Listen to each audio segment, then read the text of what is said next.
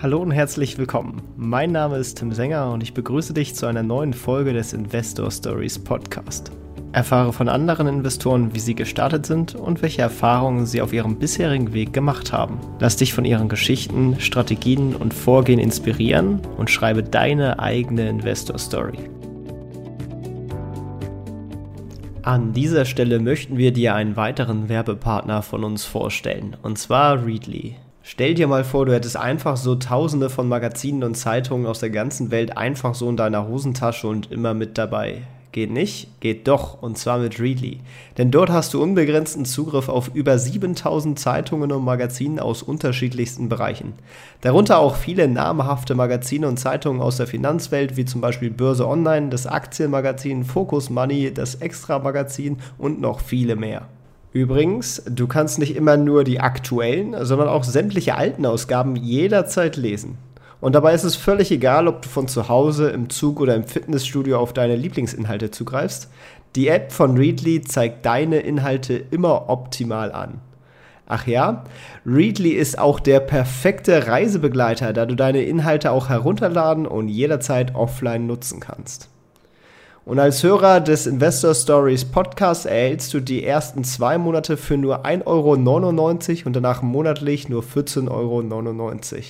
Sowohl im Probezeitraum wie auch danach kannst du das Ganze natürlich jederzeit kündigen. Um direkt loszulegen, geh einfach auf investor-stories.de slash readly oder klicke auf den Link in den Shownotes. Und jetzt wünsche ich dir viel Spaß bei der weiteren Podcast-Folge. Hallo und herzlich willkommen zum Investor Stories Podcast. Und heute tauchen wir mal wieder ein bisschen in die Welt des Tradings ein, insbesondere Optionshandel, aber er legt auch langfristig an. Und zwar der Carsten vom Kassel Trader. Herzlich willkommen im Podcast. Ja, hallo Tim. Schöne Grüße aus Zypern. Schön, dass ich da sein darf. Jo, sind wir mal gespannt auf deine Fragen hier. Jetzt haben wir direkt den ersten interessanten Fakt schon äh, gehört. Du sitzt in Zypern. Äh, vielleicht magst du äh, mal ein bisschen was über dich erzählen, was man über dich so wissen sollte ähm, und äh, was dich vielleicht auch nach Zypern verschlagen hat. Ja, kein Problem. Ich bin schon länger an der Börse aktiv, habe aber schon seit 25 Jahren Uhrenhandel gehabt im Bereich Herstellung und ähm, Vertrieb über Fernsehen und ähm, ja, Amazon, eBay und, und Händler und so weiter. Das lief auch alles wunderbar. Nebenher habe ich, wie gesagt, schon längere Zeit ähm, mich mit Aktien befasst und mit Trading, immer mehr dazugelernt, eigentlich quasi alles äh, mitgenommen, was in der Schiene geht, auch alle Fehler. Und ja, das lief eigentlich alles immer schön nebenher, bis dann Corona kam. Das hat mir dann leider meinen Laden mehr oder weniger zerstört. Und da ich eigentlich schon immer in sonnigen Süden wollte und so gar nicht dieses Deutschlandwetter ab kann, war das natürlich die beste Gelegenheit, irgendwann zu sagen, komm, Frau, wir verkaufen unser Haus. Wir, ja, wir, wir benutzen jetzt die Chance, mehr oder weniger auch zwangsweise, verkaufen den Laden. Und dann probieren wir es einfach mit Zypern. Noch dazu kommt, dass wir hier natürlich diverse Steuervorteile haben. Das macht es natürlich noch ein bisschen charmanter. Ja, und dann haben wir alles verkauft und sind Ende letzten Jahres hier rübergegangen und bis jetzt fühlen wir uns ganz wohl hier. Und Börse kann man hier richtig schön und entspannt ähm, machen. Jo, Soweit dazu. Ja, gerade in der Sommerjahreshälfte ist das Wetter ja auch bedeutend angenehmer als, äh, äh, ne, andersrum, in der, in der Winterjahreshälfte ist es etwas angenehmer als in, in, in Deutschland. Ähm, zumindest nicht, nicht ganz so kalt und grau. Ähm, aber äh, vielleicht, wenn wir nochmal an den Anfang springen und äh, deine Investment-Story anschauen, wie bist du denn überhaupt auf das Thema Finanzen und Investieren so ganz allgemein gekommen? Ja, das ging eigentlich los, während ich schon äh, selbstständig war mit meinen Uhren. Ähm, da, ja, dann lief das irgendwann ganz gut und dann fragst du dich, ja, was machst du denn mit deinen Gewinnen? Ich bin halt nicht so ein Typ, der alles immer ausgibt. Ne? Man denkt ja dann auch mal dran, dass man älter wird. Also muss man ja irgendwie sein Geld äh, irgendwo vielleicht auch mal anlegen. Und ich weiß noch, dass ich damals zwar boah, bei der Kasseler Sparkasse war ich immer Geschäftskunde, äh, hatte ich mal 4,2 Prozent quasi äh, ungefähr, glaube ich, aufs Tagesgeld gekommen, bekommen. Da war ich ganz froh.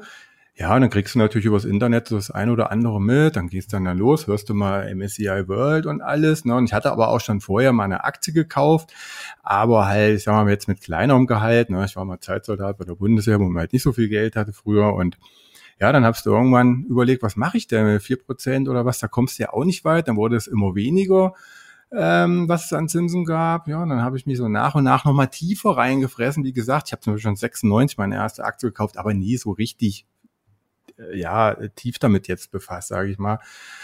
Ja, und das war dann halt der Grund, dass ich irgendwie einfach äh, meine Gewinne, die ich halt jetzt, ne, klar hast du dir mal vielleicht mal ein Auto gegönnt oder so, aber ja, was tun mit dem Geld? Und so kam das dann, immer schlauer gemacht, dann ging es im Internet auch langsam los, äh, dass du immer mehr Informationen gekriegt hast. Und so hat es dann eigentlich angefangen. Und dann immer weiter aufgebaut und das Trading kam ja dann erst noch eine Ecke später dazu. Jo. Ja, sehr schön. Was, was war quasi dabei so ein bisschen äh, de, deine Strategie, auf die, die du gesetzt hast am Anfang? Äh, was, was, was waren da so äh, Zielkriterien äh, von Werten, die ich so angesprochen haben? Ja, man hat natürlich geschaut, also ich muss dazu sagen, ich hatte da wirklich nicht viel Ahnung. Ne? Man, hat halt geguckt, was machen die anderen so. Dann hatte ich so diese typische, wie nennten sich das in Deutschland, diese Home Bias, also deutsche Werte. Ne? Ich weiß noch, dass ich zum Beispiel 2000, wann war das denn? Doch, 2015 habe ich mir erstmal eine Porsche-Aktie gekauft. Die ist natürlich direkt erstmal gefallen. Also ja, du hast halt versucht, einfach erstmal nur Aktien zu kaufen, die du halt kennst. Also meine allererste Aktie war 96, Telekom. Ja, war Telekom-Hype damals. Ähm, ja, der, der, der Sinn und Zweck war einfach, ja, du hast eine stabile deutsche Aktie, eine, sag mal jetzt mal hier eine BASF noch, und dann läuft das schon. Aber das dann auch erst später, nachdem du schon x-mal auf die Nase so ein bisschen bekommen hast zwischendrin, ähm, dich dann mal an fundamentale Sachen rangetraut oder vielmehr dann erst gemerkt, ach, da gibt's ja auch noch mehr, als einfach nur die Aktie zu kaufen oder mehr auf was du achten musst. Ja, du wolltest einfach nur ganz entspannt dein Geld vermehren und hast ja eigentlich gar keine richtigen Gedanken am Anfang gemacht. Ich denke mal, das geht ja ganz vielen so. Und dann kommt das ja so mit den Jahren erst, dass du dich da echt dann tiefer damit befasst, ne? Ja. Genau, und wie bist du dann, dann, dann tiefer eingestiegen? Wie hat sich sozusagen dann deine Strategie entwickelt? Ähm, ich habe dann ja viel, äh, ganz viele ähm, Kanäle im, im, im Internet. Ähm, also ich habe ganz viel über YouTube gemacht. Ich habe mir auch Leute rausgesucht, Namen, äh, ja gut, Namen wollte ich jetzt hier nicht nennen, ähm, die jetzt in Social Media, damals gab es eigentlich fast nur so, so Facebook, weiß gar nicht, gab es noch was anderes? Nee, ich glaube eher auf Facebook. Da bist du da mal auf ein Seminar gefahren, hast dir das angehört und das angehört. Ich habe mir ehrlich gesagt gar nicht so viele Bücher gekauft. Ähm, dadurch, dass ich selbstständig bin, wusste ich ja auch so ein bisschen durch meine Steuerberater, wo du drauf gucken musst, na, auf Gewinne, äh, auf Schulden, äh, eine stabile Cashflows und so weiter. Ja, und dann hast du dich da einfach so reingelesen. Aber wie gesagt, ich habe ganz viel mit YouTube gemacht. Alles so Learning by Doing, hundertmal auf die Nase gefallen, wieder, ja, ich meine, das, Schwierigste war schon, dass du nicht oben kaufst, sondern äh, wenn es gefallen ist, kaufst und, und, und vice versa, ne? genau andersrum. Alles so Sachen, die habe ich dann halt, also wie gesagt, ich habe gar nicht Bücher großartig äh, mir gekauft, sondern ich habe das viel über YouTube gemacht, damals dann auch irgendwie Nils Gajovi geguckt und wie sie alle heißen und viel, ähm, ja, so kleinere Coachings mal gebucht. Ich weiß dann teilweise gar nicht mehr, wie die alle hießen. Ähm, ja, und dann ging das so weiter und weiter und weiter. Und dann hast du Leute kennengelernt, hast dich mit denen ausgetauscht über Facebook-Gruppen. Aber bei mir war wirklich alles Learning by Doing, auf die Nase fallen, wieder aufstehen, gucken, wie geht's richtig und, und welche Aktien. Und dann, ach, es gibt ja auch noch USA, ist vielleicht besser als immer nur deutsche Aktien aus dem DAX zu nehmen. Ja, und dann geht das so über die Jahre so weiter, bis du dann irgendwann mal so ein, eine Art Workflow da drin hast, wie du anfängst und aufhörst, bis du dann halt in der Aktie drinne bist. Oder im Fonds, ne, ich habe ja nicht nur Einzelwert, habe ja auch Sammelanlagen, selbst ein MSCI World habe ich nebenher laufen lassen. Alles solche Geschichten, so breit gestreut halt hauptsächlich. Ähm, ja, aber es hat halt auch lange gedauert, bis es dann auch einigermaßen funktioniert hat und bis man vor allen Dingen auch die Ruhe hat, wenn es mal knallt am Markt, ne, ich will nicht wissen, wie viele Anfänger oder Neulinge, sag mal mal besser, bei Corona das Handtuch geschmissen haben. Und ja, ist halt ein langer Prozess und aber am Ende kommt man schon dahin, wo man hin will, wenn man halt dran bleibt. Ja. Auf jeden Fall. Du hast jetzt auch schon so ein bisschen deine äh, verschiedenen S-Klassen aufgezählt mit Fonds etc., äh, Sammelanlagen, dies, das. Äh, wie, wie, ist denn dein Gesamtportfolio insgesamt über alles hinweg ungefähr Pi mal Daumen so aufgestellt? Also wie viel äh, sind so in Aktien, wie viel sind etwa in Fonds? Ähm, hast du noch irgendwelche Immobilien? Wie viel hast du ungefähr so dem Optionshandel zugerechnet? Wie bist du da so Pi mal Daumen aufgestellt? Äh, wenn ich jetzt mal alles zusammen addiere, was ich an der Börse positioniert habe, also Immobilien mache ich gar nichts mehr. Also wenn jetzt ähm, reales Betongold äh, meins. An der Börse ist jetzt wieder was anderes. Klar, da hat man seine Reads laufen und alles Mögliche. Also real Immobilien nichts mehr. Ich hatte früher Eigentumswohnung, eigenes Haus und so. Also das alles weg, alleine schon wegen der Auswanderung und den ganzen ähm, steuertechnischen Sachen, auf die man da achten muss, habe ich alles weggemacht in, in Deutschland.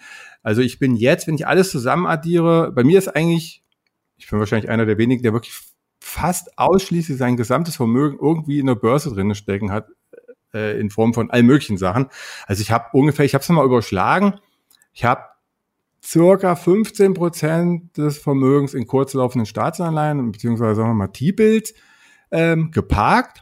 Hat aber schon den Grund, dass ich damit trotzdem traden kann, weil die keine Margin fressen. Das ist halt für mich ganz wichtig. Ich kriege da meine 5 Prozent. Ja, Zinsen sind es ja auch nicht. Es sind ja eigentlich Kursgewinne bei T-Bills. Dann habe ich 25 Prozent ungefähr in Einzelaktien, in Klammern Preferred Shares. Die sind halt auch noch dabei. Weil wenn mir nichts mehr einfällt bei einer Einzelaktie, dann kaufe ich einfach eine Preferred Share, die vielleicht auf dem CEF läuft oder so. Ähm, und 60 Prozent habe ich ungefähr Hochdividendenwerte, wobei die fast ausschließlich auf äh, Closed-End Funds laufen und, und ja, auch ein paar ETFs dabei und so weiter. Das dann alles wieder gestreut innerhalb der, der Klassen auf Infrastruktur, Immobilien, Mining, also jetzt kein Bitcoin-Mining, sondern hier Gold und Eisen und keine Ahnung was und einfach auch gute, gute, sagen wir mal so, Butter- und Brot-Aktien, egal ob die jetzt aus Australien kommen oder halt aus UK oder, oder USA natürlich. So ein paar Royalties sind bei, so, so, so rechte Geschichten. Das macht dann so 60 Prozent aus. Ja, und so kommen wir ungefähr auf 100 Prozent.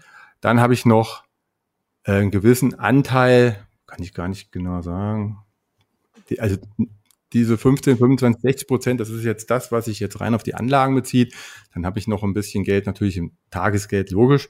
Musst du natürlich haben, dass du mal im Notfall auch mal ein Jahr so durchkommst, wenn irgendwelche Worst Cases eintreten. Und dann habe ich noch mein, mein, ähm, meine Liquidität für einen Optionshandel, wo ich wirklich aber nur Income-Strategien handle, ohne dass ich mich da jetzt nochmal in Aktien andienen lasse.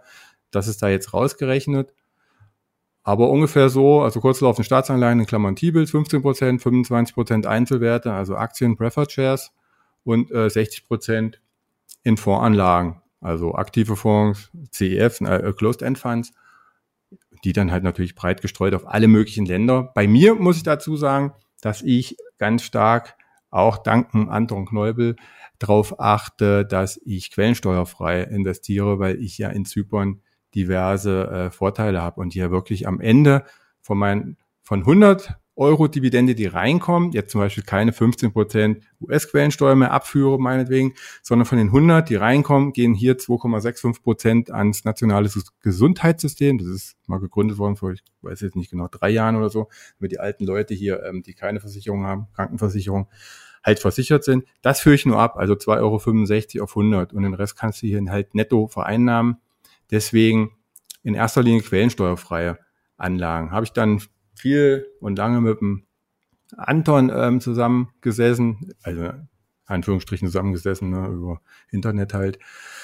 Ja, und so sieht das dann aus. Natürlich auch ein paar Closed-End Fund, so eine Tekla Healthcare aus den USA meinetwegen oder irgendwas, läuft natürlich auch noch. Aber so sieht das ungefähr aus. Und dann halt, wie gesagt, das Geld für einen Optionshandel wird bei mir aber nur für einen reinen Index, für Index-Trading genutzt. Da lasse ich mich nicht mehr andienen, jetzt in Form von Cash-Secured Puts auf Aktien zum Beispiel, ne, wem das jetzt was sagt. Jo. Also du machst keine klassischen aktienmäßigen Stillhaltergeschäfte, wo du halt quasi einfach nur Sachen, die du sowieso kaufen hab, würdest, ja, hab, hab ich hab ich viel gemacht. Also wenn ich das mache, dann dann dann ziehe ich mir ein bisschen Geld halt rüber aufs Optionsdepot. Jetzt gedanklich kann das natürlich schieben, wie ich will am Ende. Wenn ich sage, ach, ich will jetzt keine Ahnung, fällt mir natürlich auch gar keine Aktie ein, hier irgendwie eine tolle Aktie, kaufen, ja, dann, dann mache ich natürlich. Ne? Wenn ich jetzt so ein, so, ein, so ein Nike hätte ich gerne mal gehabt, die sind aber so weit weggelaufen und ich habe die damals schon mit 200% Gewinn verkauft, äh, hätte ich mir gerne noch mal reingeholt über Cash Secured Put, mache ich aber nicht, weil die schmeißt mir auch keine Dividende wirklich ab oder ist ja vernachlässigbar. Und ich habe wirklich nur Dividendenwert, ich habe gar nichts anderes. Und ähm, ich würde das aber natürlich wieder machen. Also wenn es sich mal anbietet, wenn mal so ein richtiger Crash kommt, ähm, dann nehme ich zum Beispiel durch Hedging-Trades bei mir, verdiene ich Geld an den Hedgings. Natürlich verlieren meine Depots alle Geld brauchen wir nicht drüber reden. Aber meine Hedges verdienen dann mit den Optionen Geld. Das Geld würde ich dann wieder in meine ähm, ja, Aktien oder Fonds reinstecken, die ja bis dahin wahrscheinlich abgestraft worden sind.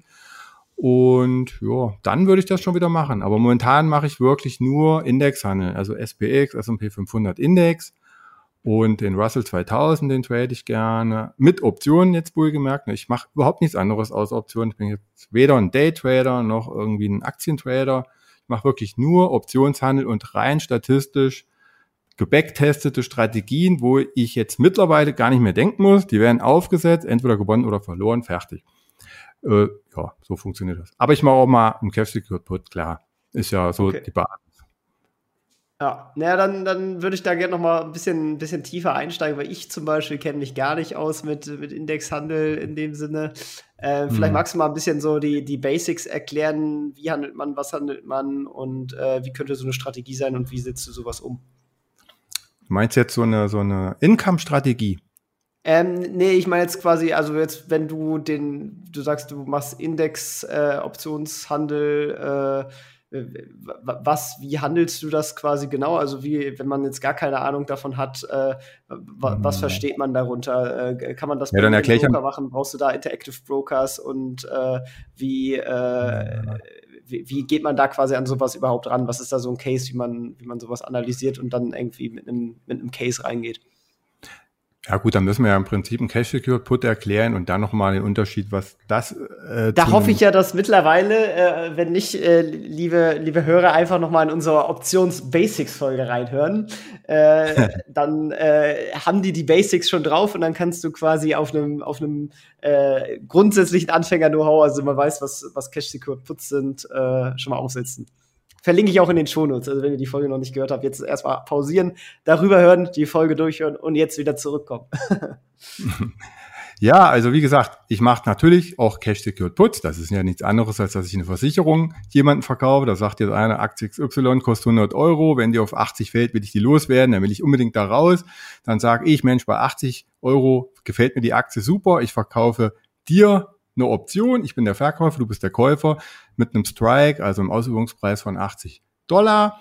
Fällt die Aktie bis 80, also bis auf 80 Dollar oder tiefer, bin ich als Optionsverkäufer verpflichtet, die abzunehmen, 100 Stück.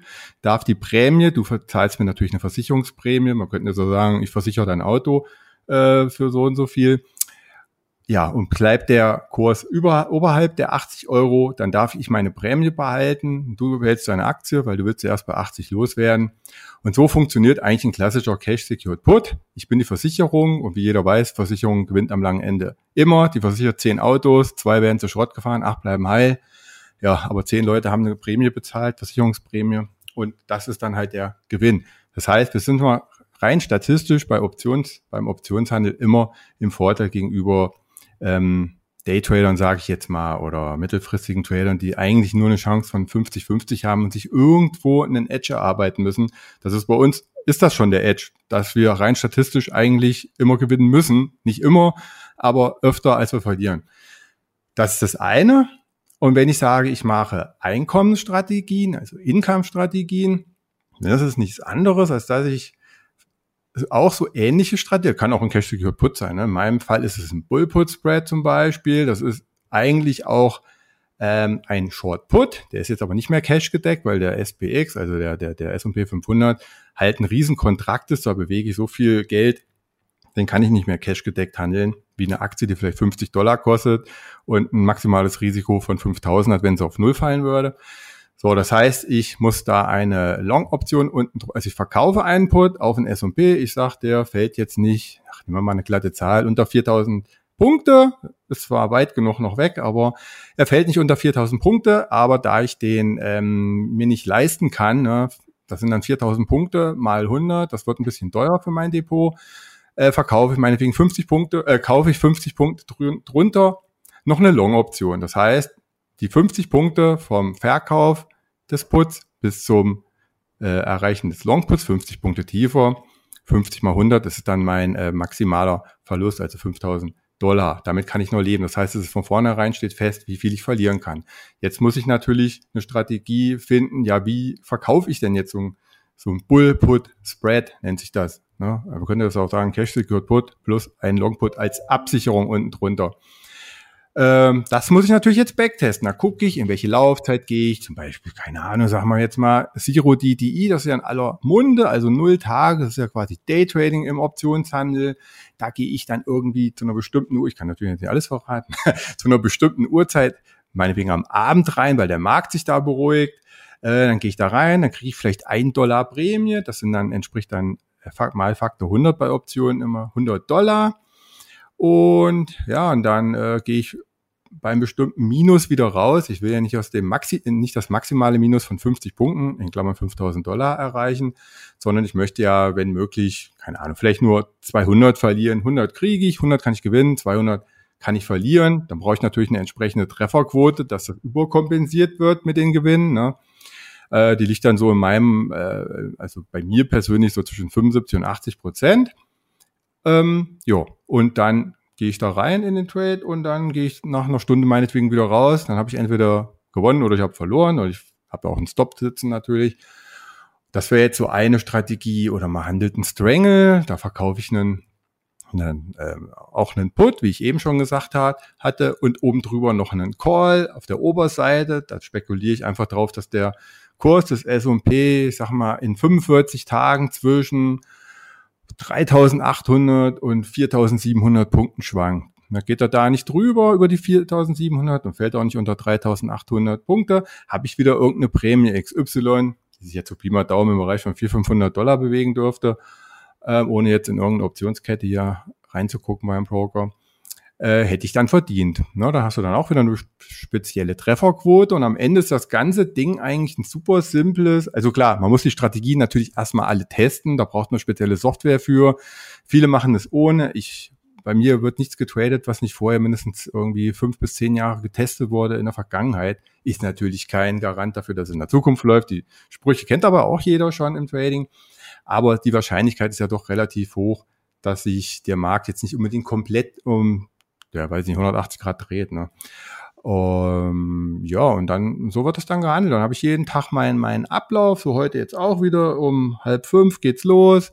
Dann warte ich eine Viertelstunde ab, was macht der Markt, welche Richtung, okay, dann habe ich die Strategie, die und die Strategie. Dann habe ich Hedges laufen, die dazugehören, wenn der Markt runtergeht, weil ich oft long positioniert bin, weil der Markt halt nun mal mehr steigt, als dass er fällt. Nur wenn er fällt, dann steigt, äh, dann fällt er krasser, als er steigt. Und das sind alles so Sachen, die muss man dann halt wissen. Ähm, und wenn man das einmal gelernt hat, ist das wirklich überhaupt gar kein Hexenwerk mehr, auch wenn ich, wenn ich immer höre, oh, Option, das ist alles so kompliziert. Es ist nicht wirklich kompliziert. Man braucht auch nicht wirklich alles wissen, was es darüber gibt. Man könnte sich da 100 Jahre fortbilden mit Optionen, weil immer was Neues auftaucht. Man braucht es aber am Ende nicht. Ne? Man soll sich da auf ein Gebiet konzentrieren. Das habe ich mit meinen Income Trades gemacht. Das wird jetzt auch ähm, automatisiert und alles und ja, dann, dann läuft das einfach. Und andere machen dann halt Cash Secured Puts auf Aktien, was ja wie gesagt, wenn ich meine Aktie haben wollen würde noch, ich bin nahezu voll investiert mittlerweile, bestimmt bei 90 Prozent bin ich jetzt angekommen, weil ich davon halt auch leben muss.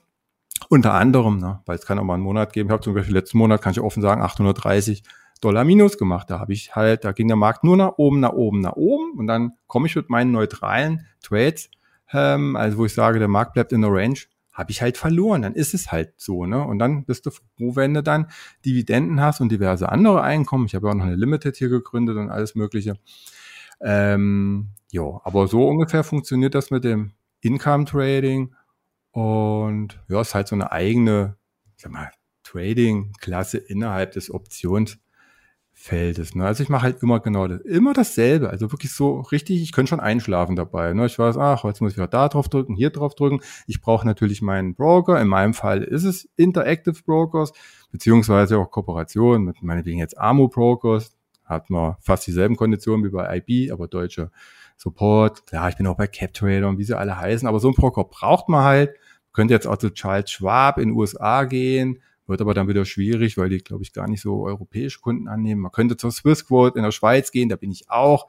Allerdings habe ich da nur die Geldanlagen, damit ich ein bisschen diversifiziert bin, auch bei den Brokern und nicht nur bei den Anlagen oder bei den Assetklassen allgemein. Ja, und so ist das dann eigentlich. Klar, man muss ein bisschen was lernen ne, von Optionen und Man kriegt das auch nicht über Nacht hin mit irgendeinem Büchlein oder irgendwie zwei, drei YouTube-Kanäle, wobei es da gute gibt. Aber das kommt dann auch so peu à peu. Ich habe da bestimmt auch sieben, ja, an die sieben Jahre, ne, sechs, sieben Jahre rumgemacht mit den Optionen, bis ich dann irgendwann so mein Steckenpferd hatte und meinen Ablauf drin habe. Und jetzt mache ich eigentlich jeden Tag wirklich dasselbe. Vielleicht mal irgendwie erst B und dann A und dann mal wieder A und B. Und, ne, und dann vergesse ich auch mal irgendwo reinzugucken, wo der Wix gerade steht. Passiert mir natürlich auch immer noch, aber ich habe immer denselben Ablauf. Und eigentlich kann das jeder lernen. Ich könnte sogar meiner Freundin, die überhaupt, die weiß noch nicht mal, wie sie eine Aktie kaufen würde oder was eine Aktie überhaupt richtig ist, der könnte ich bestimmt in drei Monaten Optionshandel beibringen. Würde ich fast von mir behaupten. behaupten. Das wäre, eigentlich wäre das mal echt mal so eine Challenge für mich. jo, so funktioniert eine, das. Eine YouTube-Serie zu machen. Ja. Äh, nee, ist, ist, hast aber auch gut erklärt, muss man sagen. Also ich glaube jetzt äh, die, die Basics, wie das Ganze funktioniert, hat man auf jeden Fall verstanden. Wenn man Lust hat, kann man ja sich ein bisschen. Ja, das Grobe halt, ne? Ich denke mal, das wirklich Wichtige insgesamt bei solchen Sachen wie Optionshandel oder immer, wenn man äh, vor allem derivativ um, umgeht, äh, ist, ist halt, dass man äh, ein anständiges Risikomanagement äh, mitbringt ja, genau. und, und, weiß, wie man halt seine maximalen Verluste steuert oder we welche genau. man da überhaupt eingeht, weil man ja durchaus mit einer Margin auch unterwegs sein kann. Genau. Ähm, und äh, genau, das ist halt sehr wichtig. Äh, ich weiß nicht, hast, hast du da irgendwelche bestimmten Kniffe bei dir herausgearbeitet, wie, wie du dein, dein Risiko managst? Ja, was heißt Kniffe? Du weißt es ja irgendwann alles auswendig, wie es funktioniert. Ich kann nur sagen, bei der Margin gehe ich zum Beispiel niemals über 30 Prozent, weil gerade wenn man jetzt zum Beispiel, sagen wir mal, wir handeln jetzt wieder so ein SPX, ne, oder das kann so ein Russell 2000 oder Nasdaq-Index sein, der NDX oder was auch immer. Ähm, wir haben jetzt eine schöne ruhige Phase. Der WIX ist, wo ist er denn eigentlich? Ich weiß gar nicht, bei 16 oder irgend sowas ist er jetzt angekommen. Also relativ tief. Neulich war er schon bei 12,99. Das heißt, ruhiger Markt, wenig Absicherungsverhalten von den großen Marktteilnehmern im Markt.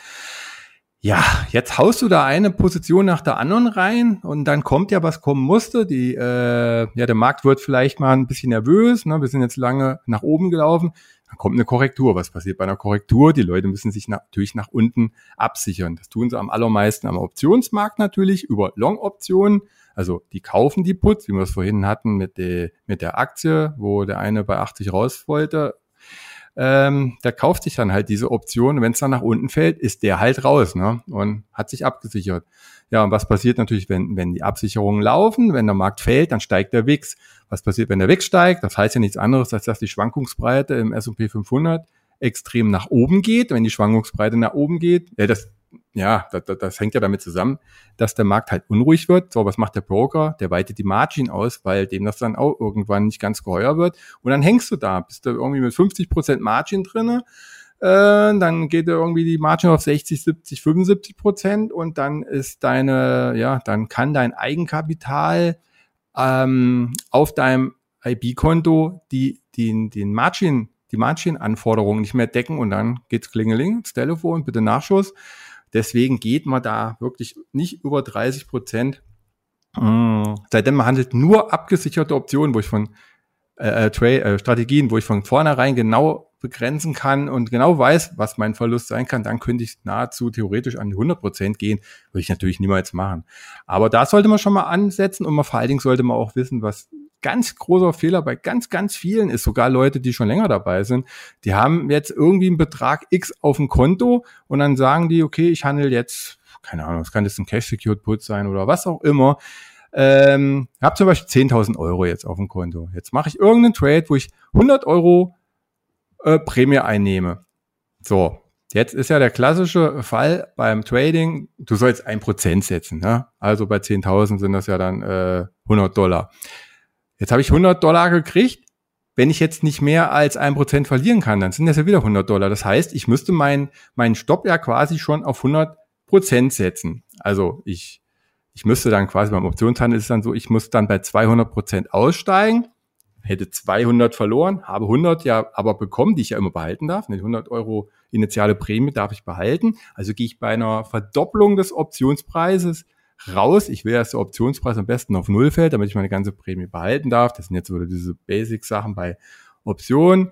Also ich gehe bei 200 Prozent raus, rechne eine erhaltene Prämie dagegen, habe ich 100 verloren, alles schön. Ja, jetzt gibt's aber viele, oh, ich krieg hier, keine Ahnung, ich habe ein 10.000er Konto, boah, ich krieg da 200 Dollar Prämie, ich gehe bei noch, ja, bei Verdreifachung raus.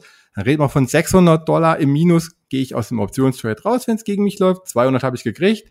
Darf ich, habe ich immer noch 400 Minus? Ja, 400 auf 10.000, zack, 4% weg vom Konto. Ne? Und so geht das hier der Reihe nach. Und gerade so nach Corona sind da ohne Ende Optionstrader auf den Markt gekommen. Ich weiß gar nicht, wie viele Leute alleine bei uns in der, in der Community da bei, bei Instagram und so gekommen sind. Von denen hörst du aber heute gar nichts mehr, weil 2021 war es, glaube ich. Nee, 22, da ging es ja dann richtig runter. Wenn ich jetzt nicht falsch liege, ich glaube, es war 22, ne, wo, wo es im Januar richtig nach unten ging. Die sind ja, alle. Wahrscheinlich wegen dem Krieg, der, der Dip, den es da gab.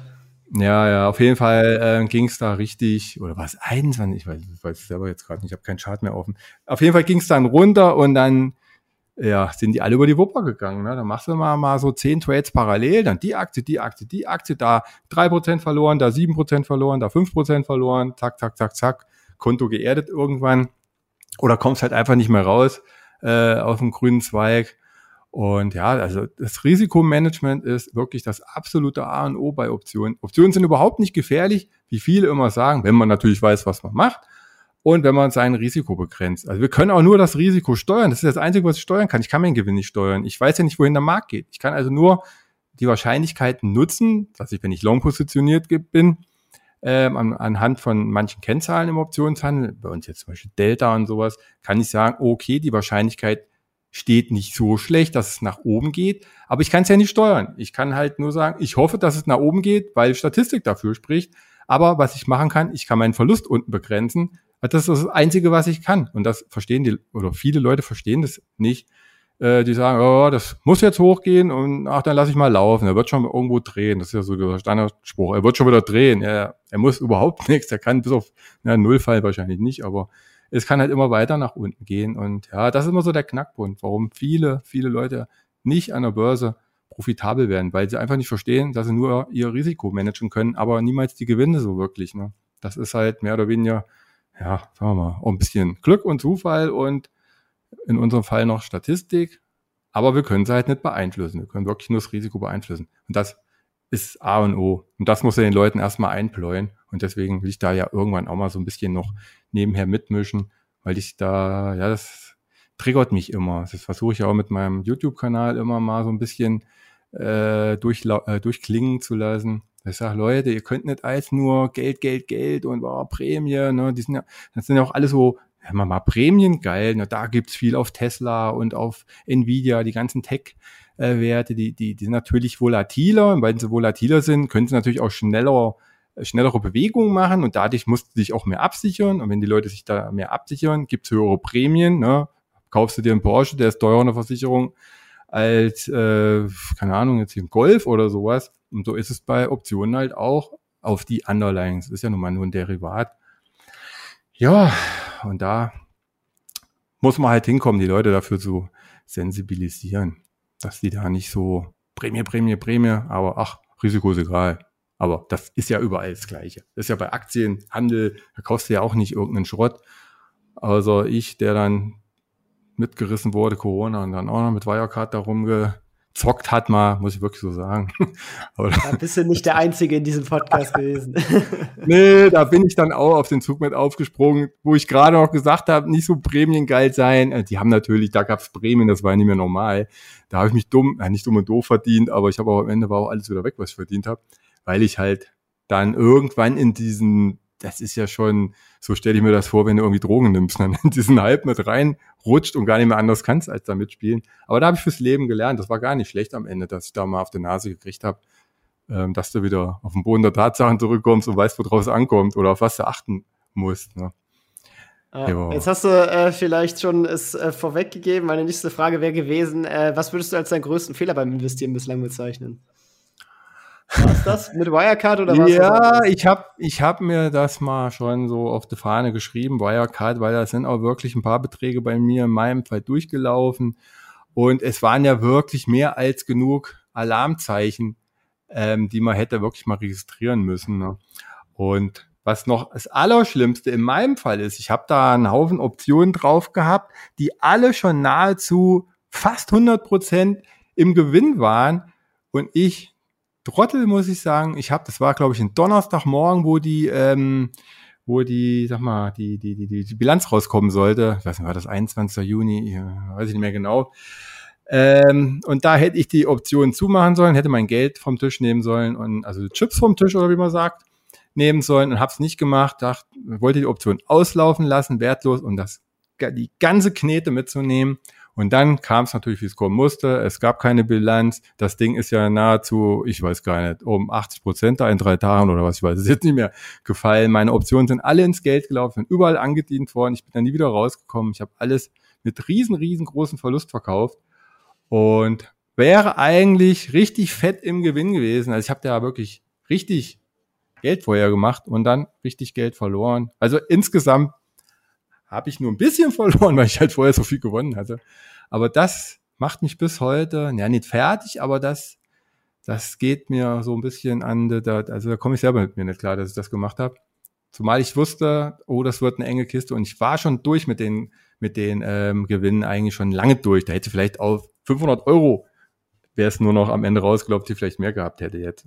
Und ja, das ist also definitiv, es war nicht der größte Fehler beim Investieren, sondern beim Handel, beim Investieren war es bei mir eher, dass ich mich auf andere Leute verlassen habe in, jetzt muss ich noch mal kurz überlegen, so, zwei, sagen wir jetzt mal grob 2004, 2005, da war ich, da habe ich äh, ja mehrere fünfstellige Beträge in äh, Phoenix, wie hießen die denn, Phoenix Managed Account reingesteckt und das war am Ende eine reine Betrugsfirma.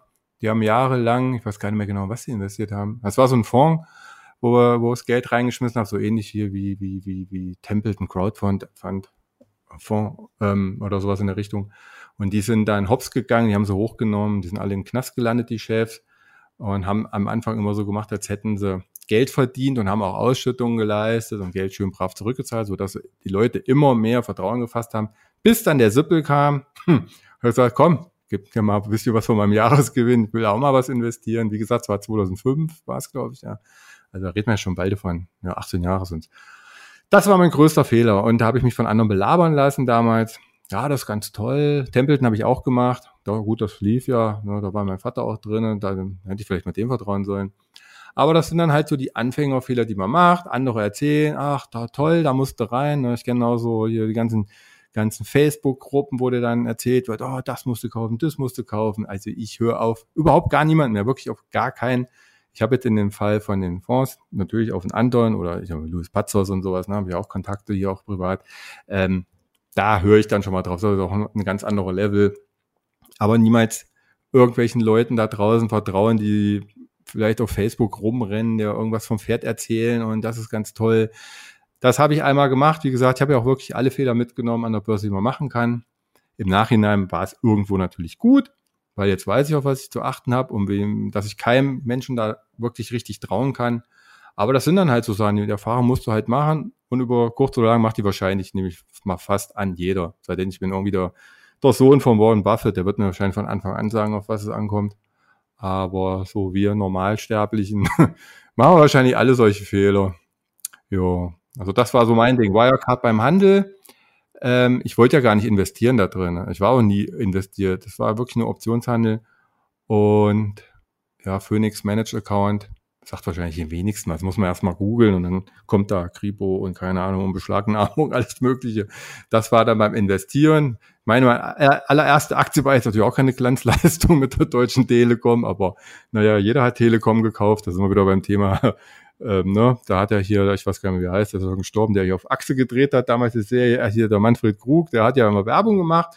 Ja, hast du den natürlich dann auch mal gekauft. Ne? Da gab's doch noch nichts groß im Internet, dass du da jetzt irgendwie zack, YouTube und ach, die Aktie ist gut. Heutzutage gibt's da nur noch einen Wert ein. Äh, guckst dir ein Video dazu an, danach checkst du noch zwei, drei Kennzahlen selber oder ein Fair Value oder irgendwas. Und dann kaufst du oder kaufst halt nicht. Ja, so war das bei mir. Sehr gut, sehr gut. Äh, woraus auch ankommt, ist in der Tat auch, dass man Gewinne schlussendlich erzielt. Und da würde ich dich fragen, was würdest du vielleicht als deinen größten Erfolg bezeichnen? Mm, ich habe gar nicht so einen richtigen größten Erfolg, muss ich ehrlich sagen. Also wenn ich jetzt mal so an Corona denke, dann habe ich vielleicht mit Glück, ja, Erfolg mit Glück, ähm, ein paar Aktien gekauft, die einfach komplett alle mit nach unten geflogen sind und dann halt wieder sich alle erholt haben. Aber so ein richtiges, ähm, so, so, so, so richtig, weiß ich gar nicht, ne, habe ich nicht so die super Erfolge. Ich habe natürlich Werte, die stehen irgendwo bei 100 Prozent. Ähm, ja, Investitionserfolge wären in meinem Fall jetzt wahrscheinlich Apple gewesen, wenn ich die nicht schon irgendwie vor fünf Jahren mit, mit, mit 100 Prozent verkauft hätte, sondern behalten hätte. Äh, Im Nachhinein waren es dann alles Fehler, was heute, vielleicht heute wäre es dann ein Erfolg gewesen. Aber für mich ist mein, ja, Investitionserfolg kann ich es jetzt auch schon wieder nicht nennen, eher so der Tag, an dem ich erkannt hat, habe, wie man an der Börse profitabel handelt und Statistik für, sie, für sich nutzen kann im Handel. Das ist so mein Erfolg daran. Nicht jetzt, dass ich irgendeine tolle Aktie habe, die bei 5000 Prozent steht. Habe ich nämlich keine einzige von mehr. Äh, mehr äh, hatte ich noch nie. Also alles so im dreistelligen Bereich halt. Ich habe aber auch noch eine Kraft Heinz, die schon seit gefühlten zehn Jahren bei 35 Prozent Minus bei mir liegt. Peilt ich aber trotzdem als Mahnmal. Dividenden gibt immer noch. Nö, ansonsten einfach wirklich der Tag, wo ich gemerkt habe, zack, da drauf kommt's an. Und wenn du das umsetzt, dann verdienst du auch Geld mit deinem Handel. Also in meinem Fall jetzt, wie gesagt, Optionen. Das ist so für mich ein Erfolg. Aber ich habe jetzt sonst keinen. Also ich habe jetzt keinen Highflyer gelandet, oder irgendwelche Super Tenbacker oder irgendwie was. Da bin ich leider nicht gut genug für gewesen. Ist ja auch okay. es reicht ja schon, äh, wenn man insgesamt für, für sich das rausholt, mit dem man, dem man zufrieden ist. Und äh, ja. da vielleicht auch noch äh, die, die Frage, ähm, für, für dieses ganze Wissen, was du dir angeeignet hast, waren da auch Bücher dabei? Gibt es da vielleicht eins, was du besonders empfehlen kannst? Äh, ja, Option ist natürlich ein schwieriges äh, Ding, sag mal speziell in Deutschland. Die meisten wollen ja deutsche Bücher haben, also deswegen bleibe ich jetzt mal bei Deutschland. Ich, wenn, wenn jetzt einer sagt, boah, Aktien und Optionen, ich möchte das in Kombination machen, dann kann ich wirklich nur, ohne dass er jetzt Affiliate für kriegen würde, vom Peter Putz das Buch empfehlen, bei Amazon investieren mit Aktienoptionen. Da lerne ich nämlich gleich alles, beides zusammen, dass ich mir eine gute Aktie halt raussuchen kann mit inklusive, wie funktioniert denn das, auf was muss ich achten, ne, Positionsgrößen und, und Cash-Secured Puts. Also das ist so wirklich, ich kenne auch ganz viele, die es gekauft haben, weil ich es schon x-mal erzählt habe. Ähm, ist, ist auch eine regelmäßige so, Empfehlung tatsächlich hier im Podcast. ja, echt? das ja. ist ja, und ansonsten, also was ich schwer empfehlen kann jetzt, weil ich ja jetzt ähm, zum Beispiel auch von Dividenden unter anderem leben, ist natürlich vom Louis Patzos und vom Anton Knäubel die ganzen Bücher, ne? von nur Bares ist Wahres über CS, CEFs, Preferred Shares. Das sind so die Bücher. Dann gibt's noch, äh, wenn man so ein bisschen ähm, seriöse Strategien im Optionshandel ähm, rausfischen will äh, mit englischen Erklärungen, dann von Tasty Trade, äh, äh, Sherry, äh, Sherry Picks oder irgendwie sowas heißt das, ich weiß es jetzt gar nicht auswendig, oder Sherry on top. Also einfach mal Tasty Trades und Sherry eingeben, dann kommt da so ein DIN A4 Büchlein, richtig gedrucktes mit allen möglichen Strategien, wie die berechnet werden und, und Beispielen. Das ist, das sind für mich wirklich so Bücher und nicht so bla bla, da kenne ich tausende, so bla bla Bücher, ne, äh, auch von namhaften Leuten, die ich nicht erwähnen will jetzt hier, das kannst du alles vergessen. Also in der Regel, wenn wer Optionen machen will, dann haltet euch echt an US-Bücher, außer Peter Putz, der ist äh, Pflichtlektüre. Ne? Das Ding ist bei mir schon völlig zerfleddert und bunt angemalt mit tausend bunten äh, Farbstiften. Aber das ist halt wirklich ein Top-Buch und der hat es auch richtig drauf, der Mann. Jo, sehr gut. Das sind auch beides, also äh, das mit äh, das, das von Peter Putz als auch die, die Bücher von Patzhaus und Anton in den Shownotes äh, verlinkt. An dieser Stelle vielleicht auch Danke an den Anton, der den Kontakt nämlich zu dir hergestellt hat. Äh, ja, genau. Im, Im, Podcast äh, kann man sich auch gerne anhören. Auch mal wieder interessant, wenn man auf Einkommensinvestoren orientierte äh, Geschichten steht. Genau. auf jeden Fall einer, einer mit dem es sich immer lohnt, sich auszutauschen, macht auch sehr gute eigene Produktion. Aber auch du bist unterwegs auf YouTube, auf Instagram. Äh, die, die Sachen verlinke ich natürlich auch zu dir. Und genau. äh, jetzt möchte ich dich natürlich noch entlassen mit einer, einem kleinen Rollenspiel. Und zwar wachst du morgen im Körper eines anderen auf und derjenige, der hat einen Angestelltenjob äh, mit circa 2000 Euro Nettoverdienst, noch 10.000 Euro auf einem Tagesgeldkonto liegen, hast allerdings kein Netzwerk oder sonstige Kontakte mehr, musst sozusagen als neuer Mensch nochmal starten, hast allerdings noch dein heutiges Wissen. Wie würdest du nochmal von vorn anfangen? Bis so Mitte 20, Mitte Ende 20? Okay.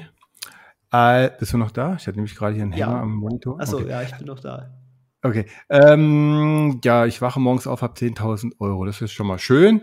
Und alles, was ich zu Lebzeiten gelernt habe, habe ich nach meinem Traum immer noch. Dann würde ich wahrscheinlich hingehen in mein Interactive Brokers Account. Würde mir für, sagen wir mal, 9.900 Euro T-Bills kaufen mit 5%. Die würde ich erstmal für ein Jahr dahin liegen und würde mir für 100 Euro zum Beispiel Bücher vom Louis Batzos oder vom Peter Putz kaufen.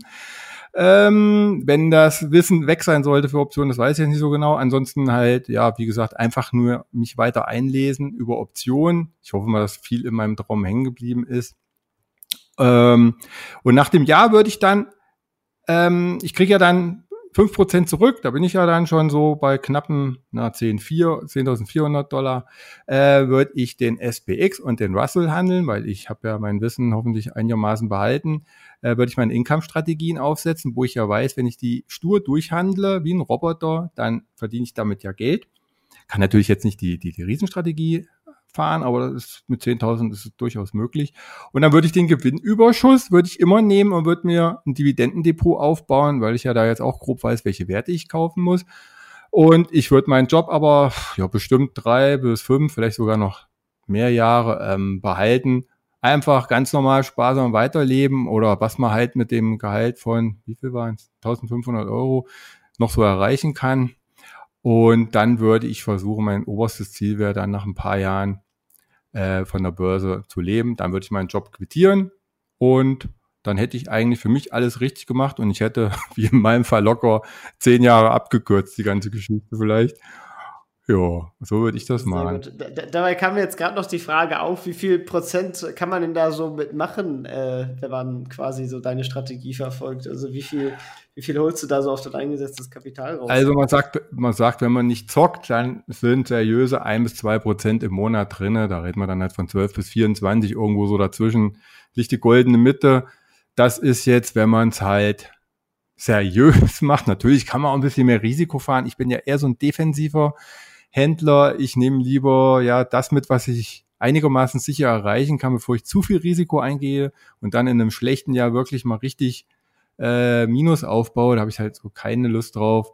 Aber ja, ein, zwei Prozent, aber sagen wir mal die Mitte dann anderthalb Prozent, ne, das, das kriegt man schon hin. Also so zwischen 15, 20 Prozent kann man schon dauerhaft gut machen. Da habe ich in meinem Fall halt noch die Dividenden dabei und dann muss man nur den Kapitalstock haben, dass es halt, sagen wir in meinem Fall für Zypern reicht. Ne? Aber so, also nichts erzählen lassen von irgendwelchen Superhelden mit 100 Prozent im Jahr. Die wären schon längst alle an der Wall Street, wenn es so einfach wäre. Und ja, aber ja, ja ein, zwei Prozent im Monat, sag ich mal. Ja, da liege ich auch genau, ja, da liege ich auch auf genau einer Welle mit dem Peter, äh, Peter Putz. Der sagt, Achso, der, der hat das auch, ja, das wusste ich Ja, bei, bei dem ist es, glaube ich, genauso. Hm. Ah, okay, ja, ganz spannend. Ne, sehr cool. Vielen, vielen Dank äh, für deine Geschichte, die du mit uns geteilt hast. Äh, wirklich viel Spannendes dabei. Äh, check die Links in den Shownotes aus und ja, vielen Dank. Und das letzte Wort des Podcasts, das überlasse ich dir.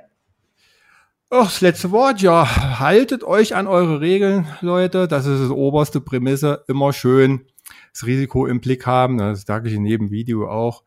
Wenn ihr jetzt zum Beispiel Trader seid, so wie ich, dann ihr könnt nur euer Risiko steuern. Nichts anderes am Markt könnt ihr steuern. Passt da immer gut drauf aus, drauf auf, nicht zu hohe ähm, Positionen fahren. Und dann klappt das auch mit dem Geldverdienen über kurz oder lang. Das ist so das, was ich jedem irgendwie immer versuche einzuprägen äh, oder einzupläuen. Hört sich immer einfach an, aber ist halt schwer umzusetzen für jeden Einzelnen. Aber darauf kommt es an, sonst wird das nichts mit dem profitabel werden. Definitiv nicht. Jo. Sehr gut. Und ansonsten ja. vielen Dank, dass ich da sein durfte.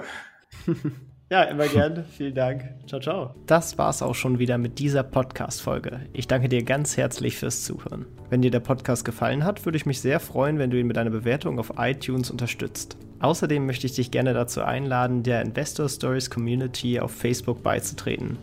Hier hast du einen Austausch mit Gleichgesinnten und professionellen Investoren, die selber ihren Weg in die Freiheit der Finanzen gegangen sind und von ihnen kannst du lernen oder auch selber andere Leute bereichern. Und zudem ist dort Feedback zum Podcast immer willkommen. Um ganz schnell dorthin zu gelangen, kannst du auch einfach investor-stories.de slash community eingeben. Ich freue mich, wenn du auch beim nächsten Mal wieder dabei bist. In diesem Sinne, alles Gute, dein Tim.